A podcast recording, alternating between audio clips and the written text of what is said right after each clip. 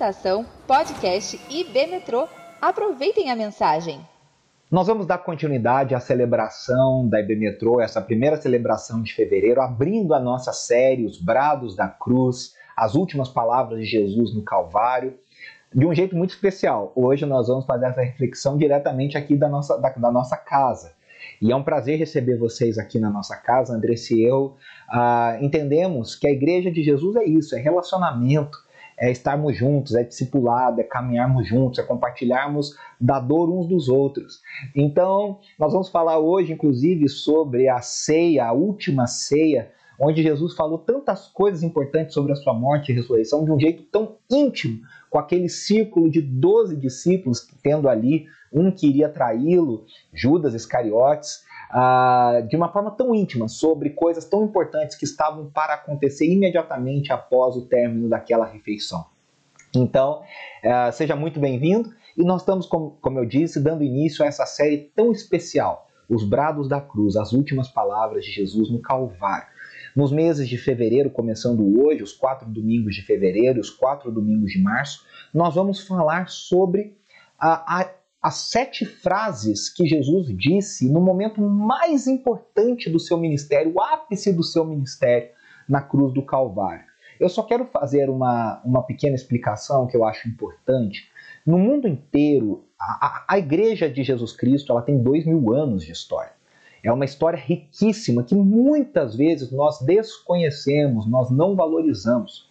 E parte dessa tradição riquíssima é o chamado calendário litúrgico, que graças a Deus, de uma forma ah, linda, tem sido recuperado nesses tempos pós-modernos que nós vivemos, de tanta eh, tempos tão paradoxais, né, de tanta novidade, de tanta inovação, mas que ao mesmo tempo muitas pessoas estão voltando às raízes, buscando a tradição, e muitos cristãos sérios, comprometidos, gente de Deus, inclusive aqui no Brasil, têm voltado a se conectar com os cristãos do passado e então uh, recuperando a profundidade e a riqueza do chamado calendário litúrgico, que é um calendário estabelecido nas principais datas da, das escrituras, de festas, eventos das escrituras, como o Natal, então nós temos o Advento, a Páscoa, nós temos o Pentecostes, é, nós temos o que o calendário litúrgico chama de tempo comum, onde o cristão é orientado na sua forma de devocional, na sua forma de oração,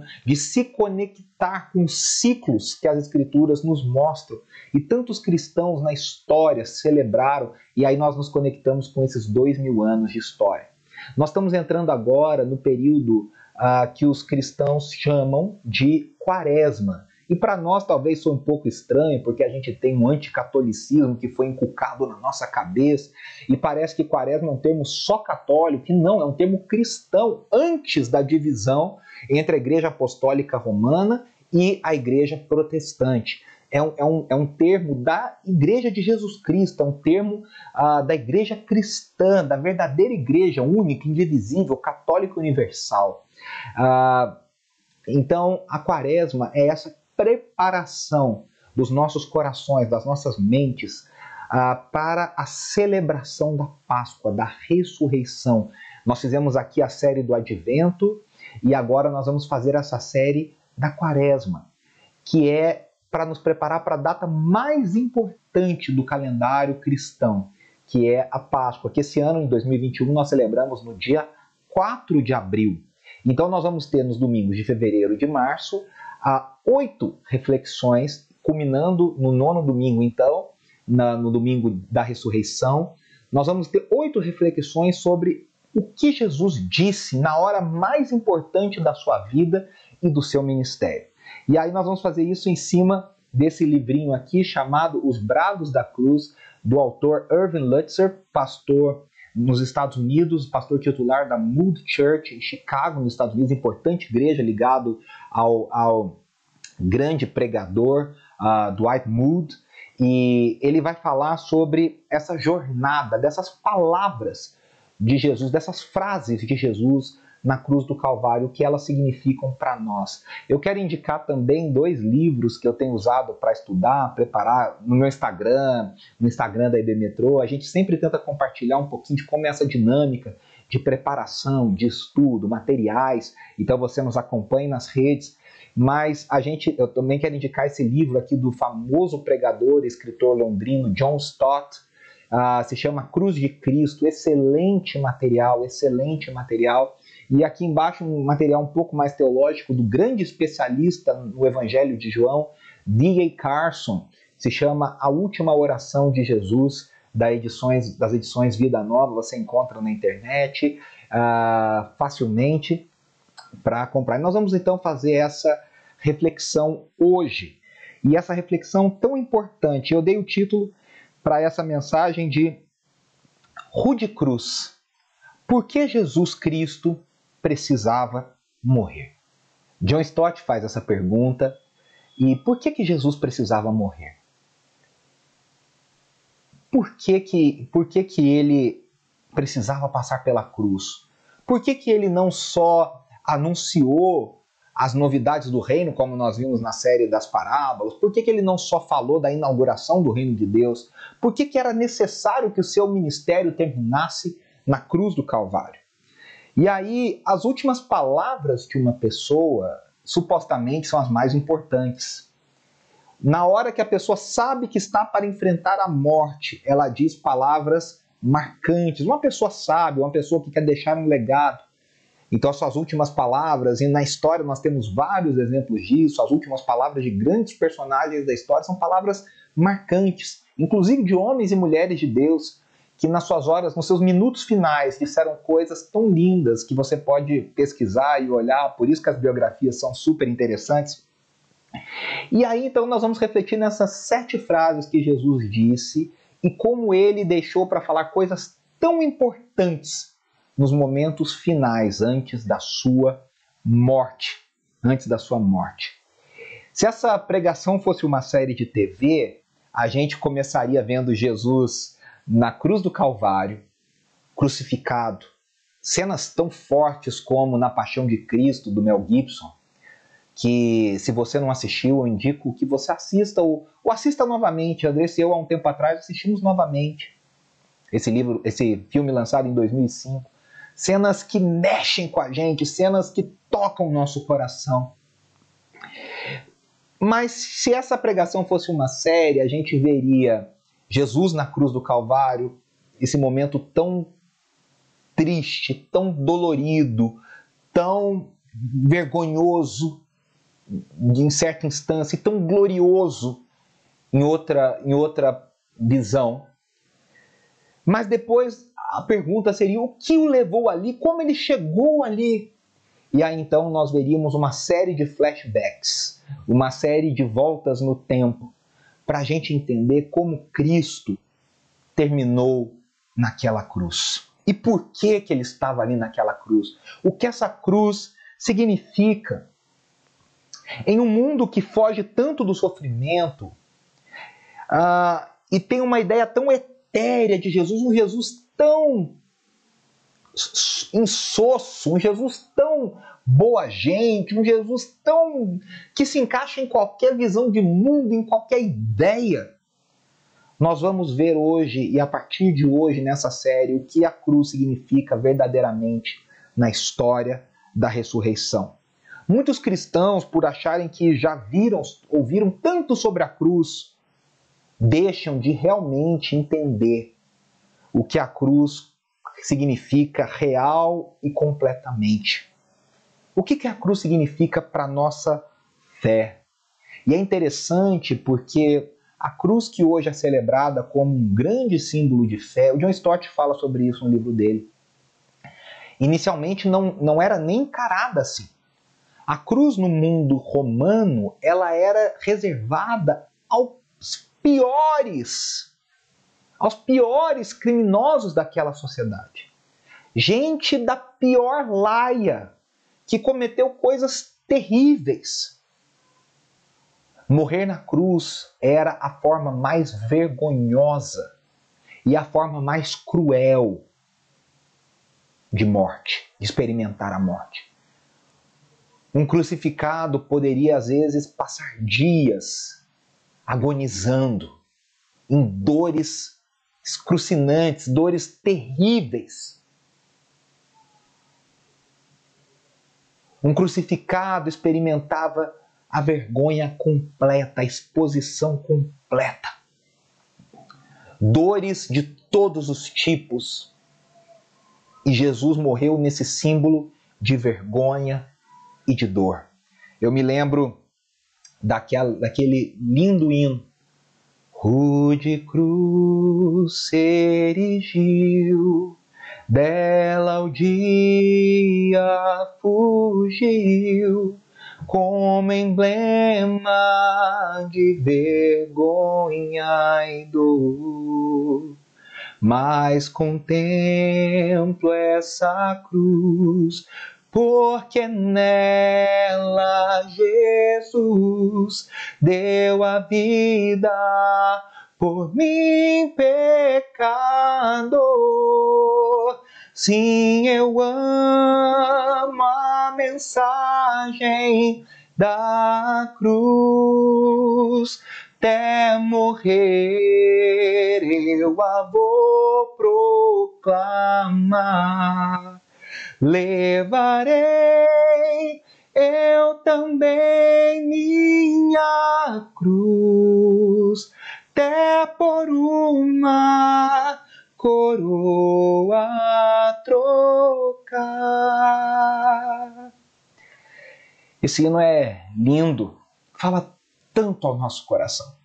E nós temos centenas de cânticos de hinos que proclamam o poder da cruz na história da redenção, da morte de Jesus na cruz, não o poder da cruz. Nós cantamos com a ebemetrozinha, eu olho para a cruz, mas a cruz é esse símbolo de vergonha.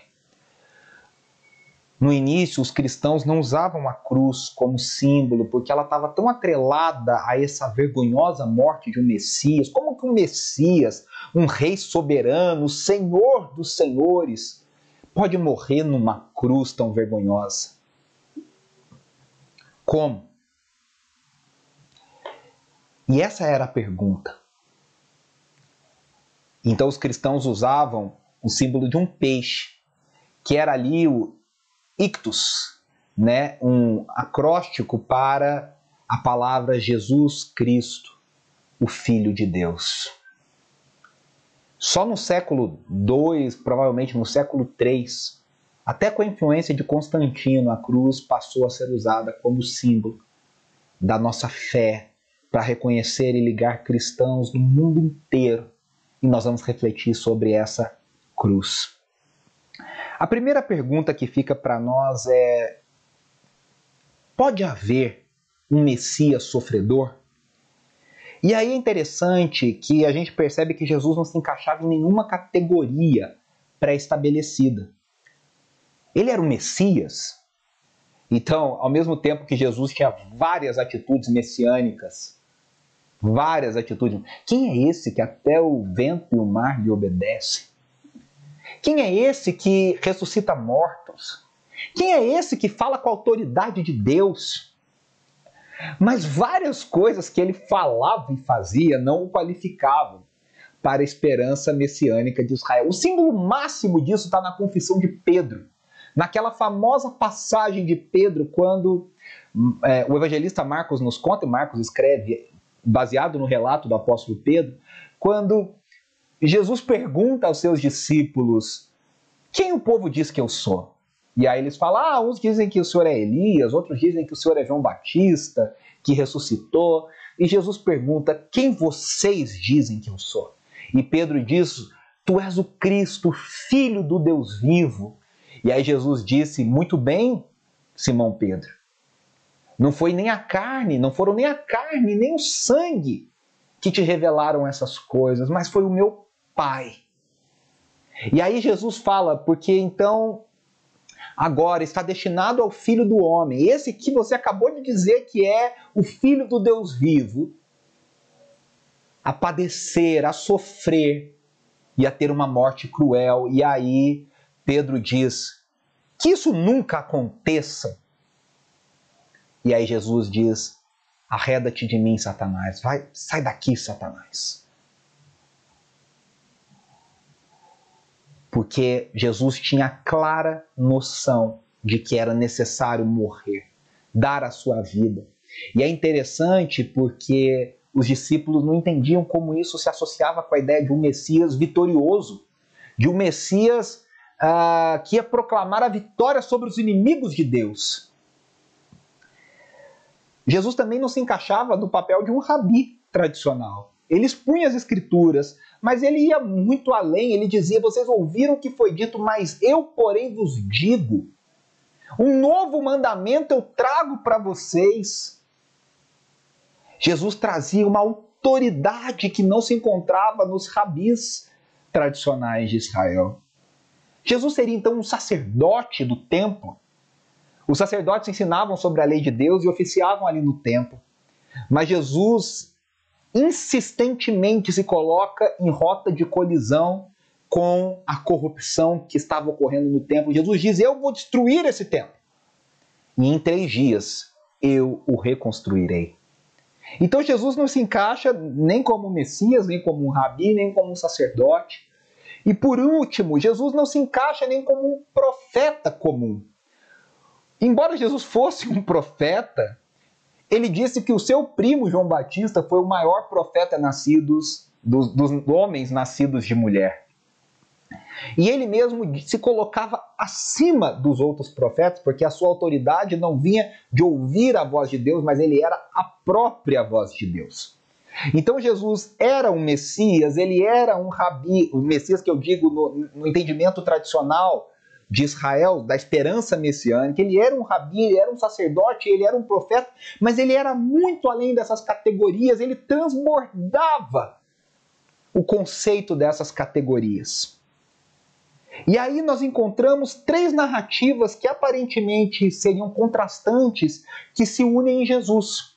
A primeira é a narrativa do messianismo, a narrativa do rei messiânico que viria nos passos de Davi.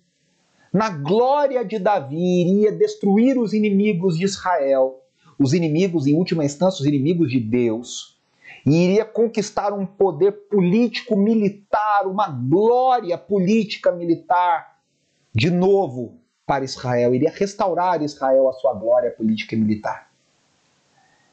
A segunda narrativa é a narrativa do servo sofredor. E aí é interessante porque essas narrativas pass passavam separadamente. O servo sofredor não poderia ser o Messias. O servo sofredor era muito mais interpretado no judaísmo do segundo templo, como N.T. Wright nos ensina, como a ideia de que o povo de Israel era esse servo que sofreria, que passaria por sofrimento até que o Messias viesse e restaurasse Israel. E a terceira narrativa, é, que também era separado, eram três narrativas que alimentavam a esperança do povo de Israel nesse período interbíblico, no chamado judaísmo do segundo templo, entre Malaquias e Mateus.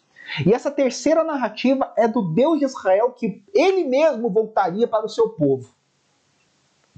E aí o povo alimentava essa ideia que além do Messias que iria destruir o, o, o, os inimigos de Israel, além do povo que iria sofrer até que chegasse esse Messias, o próprio Deus voltaria e Yahvé, ou Yahweh, iria governar de Jerusalém para todas as nações. Só que em Jesus, essas três narrativas, é isso que deu um tilt, deu tela azul na cabeça dos fariseus e na cabeça dos religiosos. Porque essas três narrativas para eles eram separadas, e em Jesus essas três narrativas se unem. Jesus é o Messias, Jesus é o servo sofredor de Isaías 53 e Jesus é o próprio Deus voltando para o seu povo. E aí nós vemos o início da cruz, o início da narrativa, lembre-se, eu disse que a gente ia terminar na cruz, mas nós vamos hoje fazer esse flashback. Por que na cruz? Nós encontramos o início de tudo, a importância do batismo, narrado para nós lá em Mateus capítulo 4. Quando Jesus é batizado por João Batista, a voz que clama no deserto, aquele que prepara o caminho do Senhor, aquele que diz endireita os seus caminhos, é chegado o reino de Deus. Jesus se submete a esse batismo. Jesus se coloca no, no lugar do povo de Israel e experimenta a postura de arrependimento, de perdão de pecados. E ali no Jordão, um lugar tão simbólico que simboliza a entrada do povo, você se lembra lá com Josué, isso está narrado no início do livro de Josué, na terra prometida, o cumprimento da promessa. O ápice do êxodo, um grande marco de redenção na história de Israel. Jesus ali naquele Jordão recebe a unção, a capacitação do alto, o Espírito Santo vem sobre ele. O Espírito Santo vem sobre ele. E ele ouve a voz do céu, a voz do céu que une céus e terra. A voz do céu, eu quero ler para vocês aqui, Mateus capítulo 3, no versículo 13 diz: então Jesus veio da Galiléia ao Jordão para ser batizado por João. João, porém, tentou impedi-lo, dizendo: Eu preciso ser batizado por ti, tu vens a mim. Respondeu Jesus: Deixa assim por enquanto. Convém que assim façamos para cumprir toda a justiça. Olha que lindo e profundo isso que Jesus diz, e João concordou. Assim que Jesus foi batizado, saiu da água. Naquele momento o céu se abriu e ele viu o Espírito de Deus. Olha a união dos céus e da terra. O Espírito de Deus veio sobre ele como uma pomba e pousando sobre ele disse, uma voz dos céus disse: Este é o meu filho amado, de quem me agrado. De quem me agrado. Esse é o meu filho amado, de quem me agrado. E aqui nós vemos a união do Salmo 2 com Isaías 42. O Salmo 2, lá no 6 a 9, diz: Eu mesmo estabeleci o meu rei em Sião, no meu santo monte. Proclamarei o decreto do Senhor. Ele me disse: Tu és o meu filho, eu hoje te gerei. Ó, tu és o meu filho. Pede-me, te darei as nações como herança e os confins da terra como tua propriedade. Tu as quebrarás com vara de ferro e as despedaçarás como um vaso de barro. Isaías 42, do 1 ao 4 diz: Eis o meu servo, a quem sustento, o meu escolhido, em quem tenho prazer. Aqui a voz do Espírito, a união dos céus e da terra, capacitação sobre Jesus, lá em Mateus capítulo 3, está unindo Isaías 42 com o Salmo 2, o rei prometido davídico, com o servo de Isaías 42, Tu és o meu filho, em quem eu tenho alegria. Jesus se une ao povo ali em arrependimento. Jesus sempre disse que seria através do seu sofrimento. Jesus sai do batismo e vai em direção ao deserto, ser tentado pelo diabo durante 40 dias, em provações.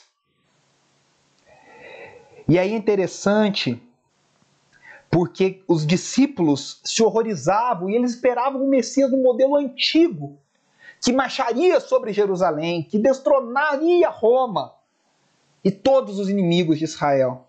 Mas Jesus, então, se encaixa muito mais no modelo do servo sofredor, que está descrito lá em Isaías 52, Isaías 53. Eu quero ler Isaías 52, do 7 a 9. Como são belos nos montes os pés daqueles que anunciam boas novas, que proclamam a paz, que trazem boas notícias. Em última instância, é Jesus em todas elas que proclamam salvação e que dizem a Sião: seu Deus reina. Escutem, suas sentinelas erguem a voz, junto, juntas gritam de alegria. Quando o Senhor voltar a Sião, elas o verão com os próprios olhos. Cantem juntamente de alegria vocês, ruínas de Jerusalém, pois o Senhor consolou o seu povo, ele resgatou Jerusalém. Só que olha o que diz o 53. Quem creu em nossa mensagem, a quem foi revelado o braço do Senhor? Ele cresceu diante dele como um broto tenro e como uma raiz saída de uma terra seca. Ele não tinha qualquer beleza ou majestade que nos atraísse, nada em sua aparência para que o desejássemos. Foi desprezado e rejeitado pelos homens, um homem de tristeza e familiarizado com sofrimento. Como pode ser esse o Messias vitorioso de Israel? Como alguém de quem os homens escondem o rosto, ele foi desprezado e nós não o tínhamos em estima. Certamente ele tomou sobre si as nossas enfermidades e sobre si levou as nossas doenças. Contudo, nós o consideramos castigado por Deus, por ele atingido e afligido. Mas ele foi traspassado por causa das nossas transgressões, foi esmagado por causa de nossas iniquidades. O castigo que nos trouxe a paz estava sobre ele, pelas suas feridas fomos curados. A vocação de Jesus como Messias de Israel estava intimamente ligada com a sua vocação como servo sofredor. E aí é interessante que nesses flashbacks, Marcos vai trazendo várias vezes, se eu não me engano, são três vezes, na quarta vez já é ali, já para a crucificação, que Jesus diz: Eu morrerei, eu entregarei a minha vida, o filho do homem sofrerá. Nós vemos no discurso de João, que até está no livro aqui do Carson, nos capítulos 14, 15, 16 e 17 de João, Jesus fala da necessidade, principalmente no capítulo 16, de morrer, da necessidade do sofrimento, do caminho do sofrimento que os próprios discípulos enfrentariam como ele, Cristo, enfrentou.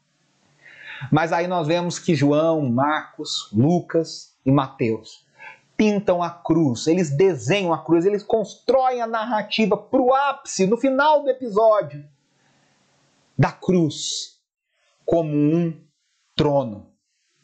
Veja, por exemplo, o texto de Lucas 9, de 28 a 35.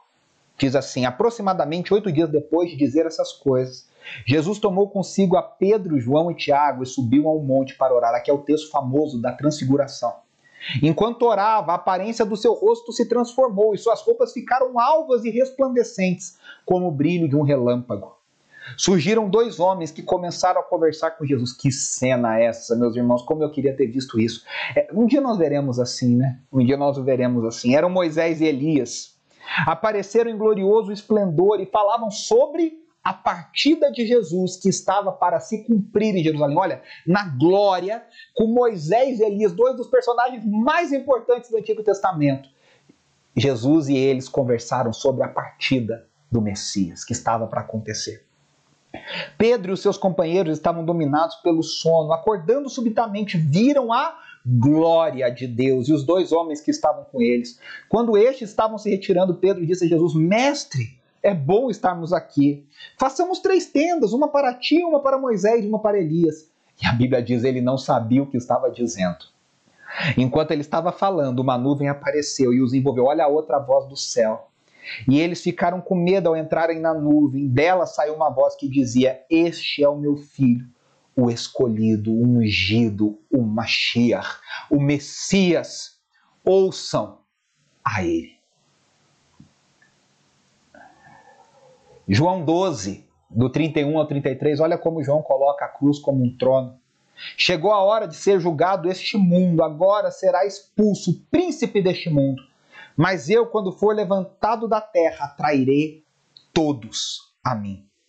Ele disse isso para indicar o tipo de morte que haveria de sofrer. Jesus veio dando vários spoilers e é super interessante, gente. Eu não sei se você, a gente chama isso de spoilers, né? Vai entregando o final. Mas se você lê os evangelhos, os discípulos não entendiam isso. Jesus falou várias e várias e várias e várias e várias vezes. E os discípulos não entenderam. E os discípulos não, não entenderam o que Jesus estava falando. Quando aconteceu, parece que Jesus nunca tinha falado, porque eles não tinham olhos para ver, eles não tinham mente para entender. Somente depois que o Espírito Santo veio sobre eles, eles entenderam, compreenderam. E aí eles escrevem essas coisas para dizer: olha, a gente não entendia o que estava acontecendo. E aqui nós vemos, então nós já vimos que Jesus não se encaixa nenhuma das categorias. Nós vemos a importância do batismo como o início dessa caminhada rumo à cruz. E agora nós vamos ver que existe na cruz um novo êxodo, uma nova libertação. Uma verdade... E aí ele mostra para nós qual é a verdadeira batalha. Jesus várias vezes disse que a luta dele não é contra carne e sangue, não era contra Roma, não era contra a elite espiritual. Embora Jesus tenha confrontado Pilatos e Roma, embora Jesus tenha confrontado os, os sacerdotes do templo, mas várias vezes ele diz, como ele diz aqui, chegou a hora desse mundo ser julgado, agora vai ser expulso príncipe deste mundo. A luta de Jesus é contra o príncipe deste mundo, contra os poderes das trevas. Em última instância, o John Stott fala isso brilhantemente nesse livro. Quem matou Jesus? Foi Pilatos? Foi a elite espiritual? Foram os sacerdotes do templo? Foi o povo? Foram os soldados? Embora todos esses personagens tenham, ah, ah tenham sim suas responsabilidades, quem matou Jesus foi o próprio Cristo. E o Pai que o entregou para morrer, e Jesus aceitou a sua missão de servo sofredor, e ele sabia que era necessário morrer. Quem matou Jesus não foi Pilatos, quem matou Jesus não foi o povo, quem matou Jesus não foram os sacerdotes, quem matou Jesus não foram os soldados. Jesus se entregou para a morte, voluntariamente, porque ele sabia que este era o caminho para a salvação. Ele sabia que dessa forma ele venceria a verdadeira batalha. Jesus derrota a morte, enfrentando a morte de frente, sofrendo a morte e a vencendo. E ao vencer a morte, Jesus estabelece uma nova criação, um novo povo, que agora é um Israel ampliado, a igreja de Jesus, o povo de Jesus, um novo templo um templo vivo. Jesus não era apenas um profeta anunciando o juízo. Ele começa a dizer que ele iria à frente e ele sofreria. O profeta anuncia o sofrimento para o povo. Jesus disse: Eu vou à frente do povo e eu tomarei sobre mim o sofrimento do povo. N.T. Wright diz que, olha que coisa linda, no seu livro Simplesmente Jesus, maravilhoso livro também, ele diz: Jesus não poderia estabelecer a nova criação sem permitir que o veneno da velha criação tivesse pleno efeito. Olha que coisa profunda. Jesus não pode inaugurar o reino justo, verdadeiro e pacífico de Deus, a não ser que injustiças, mentiras e violência façam o pior de si e irrompam como furacão. Jesus não pode trazer justiça, verdade, paz, se ele não sofrer toda a injustiça, se ele não sofrer toda a mentira, se ele não sofrer toda a violência. E Jesus na cruz sofre a injustiça, tanto que Pilatos sabe que aquele homem é inocente. Jesus sofre toda a série de mentiras contra ele. E Jesus sofre toda a sorte de violências por mim e por você. E antes de chegar na cruz, há um, há um novo capítulo nesse flashback. Há uma nova Páscoa, há uma refeição onde Jesus ressignifica tudo. A Páscoa falava da saída do povo do deserto para o deserto, da, saía da saída do Egito, falava disso, dessa libertação. E agora Jesus não vai falar mais do passado, ele pega o passado e ele vai apontar para o futuro, para a verdadeira libertação do povo de Deus. Ele ressignifica ele usa a simbologia para apontar para o futuro. Agora, ao invés da terra e do templo, Jesus, a terra prometida e o templo, que era a vocação de Israel máxima, Jesus vai ampliar essa vocação e vai abraçar os que são seus em toda a terra. E agora os doze são o protótipo disso, desse povo, que logo vira 120, que logo vira 500, que logo vira 3 mil, que logo vira 5 mil e se espalha pela face da terra, e eu e você fazemos parte desse povo. Jesus, eu já disse isso aqui várias outras vezes, ele toma sobre si, ele encarna sobre si toda a vocação de Israel e o castigo de Israel ele toma sobre si. E aí ele usa então o pão e o vinho para simbolizar elementos que eram usados na Páscoa que falava da saída do Egito, agora ele simboliza na sua carne e no seu sangue. E ele usa tudo isso para construir a narrativa, junto com os evangelistas, que a sua morte seria a sua vitória final e que os discípulos deveriam então celebrar a ceia. E nós vamos celebrar a ceia no domingo que vem. Para mostrar a sua vitória final sobre todos os poderes deste mundo a cruz de Cristo celebra. Paulo diz que na cruz Cristo Jesus expôs à vergonha todos os poderes desse mundo. Todos os poderes desse mundo. E a pergunta que fica para nós encerrarmos é: afinal, Cristo Jesus precisava morrer na cruz? Um discurso final lá em João, que eu falei no capítulo 14, 15, 16, 17 de João, antes da crucificação. Jesus diz que o mundo o odeia e o mundo vai odiar os seus discípulos. Mas ele diz que ele deve beber esse cálice até o fim. Lá no Getsemane nós vemos a sua agonia. E ele diz: Pai, se for possível, passa de mim esse cálice, mas ele sabe que é necessário que ele beba esse cálice até o fim. Por ser o filho de Deus, por ser o servo sofredor, por encarnar a missão de Israel, por ser o Messias, para que o reino de Deus seja estabelecido sobre a terra. Então ele dá o exemplo, ele se entrega como um cordeiro, sem pecado. Ele se entrega por mim e por você. Uma morte exemplar, ou seja, o nosso exemplo, ela é representativa porque ele morre em nosso lugar, ele toma um juízo sobre si. É uma morte penal, porque ele sofre a ira de Deus sobre si. Mas acima de tudo, é na morte de Cristo Jesus que se dá início à inauguração do reino de Deus sobre nós. Os últimos dias. O N.T. Wright diz que, diz que o corpo, a mente, o coração de Jesus seria um campo de batalha, no qual a vitória final seria ganha.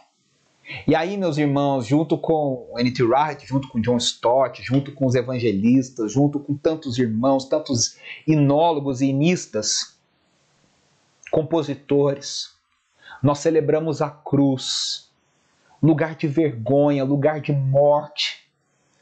Mas nós celebramos a cruz como um ato de amor, porque Cristo Jesus foi levantado da terra para que ele atraísse todos a si para que o mundo inteiro viesse para ele. Nós vamos agora, nas próximas sete semanas, olhar as palavras que Jesus disse no ápice desse momento, o grande finale do seu ministério, que ele começou a anunciar no batismo, anunciou nesses flashbacks em todo o seu ministério. O que Cristo Jesus estava nos ensinando, o que ele estava conquistando por isso eu te convido a ficar conosco nas próximas sete semanas e a celebrar conosco no dia 4 de abril, o domingo da ressurreição, agradecendo pelo amor de Jesus. Meus irmãos, eu não sei você, mas o meu coração está inundado inundado de temor e reverência, de gratidão por esse amor. A gente não merecia. Que amor tão grande. Que amor tão grande. A gente canta isso. Que grande amor. Senhor, nós te agradecemos por esse amor indizível, infalível. Que amor tão grande, Senhor, que amor maravilhoso, que amor poderoso. Nós te celebramos e nós queremos consagrar a Ti esse tempo de reflexão como igreja nessas oito semanas refletindo sobre a cruz e o que Cristo Jesus nos ensinou dela. A cruz, chegar à cruz já é um grande ensinamento, uma grande prova de amor, a verdadeira batalha onde ele destronou os poderes desse mundo, mas ainda assim ali na cruz ele nos ensinou tantas coisas. Que o Senhor abra os nossos olhos, os nossos ouvidos para entender, que o Senhor guarde no nosso coração essas verdades, para que estejamos aqui no dia 4 de abril celebrando a ressurreição de Cristo Jesus de forma poderosa e que isso seja tornado vida nas nossas vidas. Essa é a nossa oração em nome de Jesus. Amém e amém. Eu quero te agradecer e encerrar essa celebração lembrando. Nós estamos voltando agora desse janeiro mais de férias, embora nossas celebrações tenham ocorrido normalmente. Acompanhe as nossas redes sociais, o nosso Instagram, no IBmetrosp, para saber tudo. Nossos pequenos grupos vão voltar. Nós vamos voltar com as nossas lives de oração, com uma novidade especial. Tanta coisa bacana. Em breve, as nossas celebrações presenciais vão começar, outras programações. Acompanhe, esteja conosco. Nós queremos conectar você a outros irmãos e a Igreja de Jesus ao Evangelho de Jesus. Um grande abraço, que a bênção de Deus esteja sobre a sua vida, sobre a sua família. Que o amor do Pai enche o seu coração. Que a graça de Jesus Cristo, esse Messias sofredor, poderoso, que tomou o seu lugar e o meu lugar naquela cruz, que o amor dele te envolva e que o poder do Espírito Santo venha sobre a sua vida, te dando graça, sabedoria, discernimento, te protegendo do mal e que nós possamos testemunhar Jesus Cristo até que ele venha e que nós um dia estaremos com ele para todo sempre, o adorando como ele é. Um grande abraço e até semana que vem.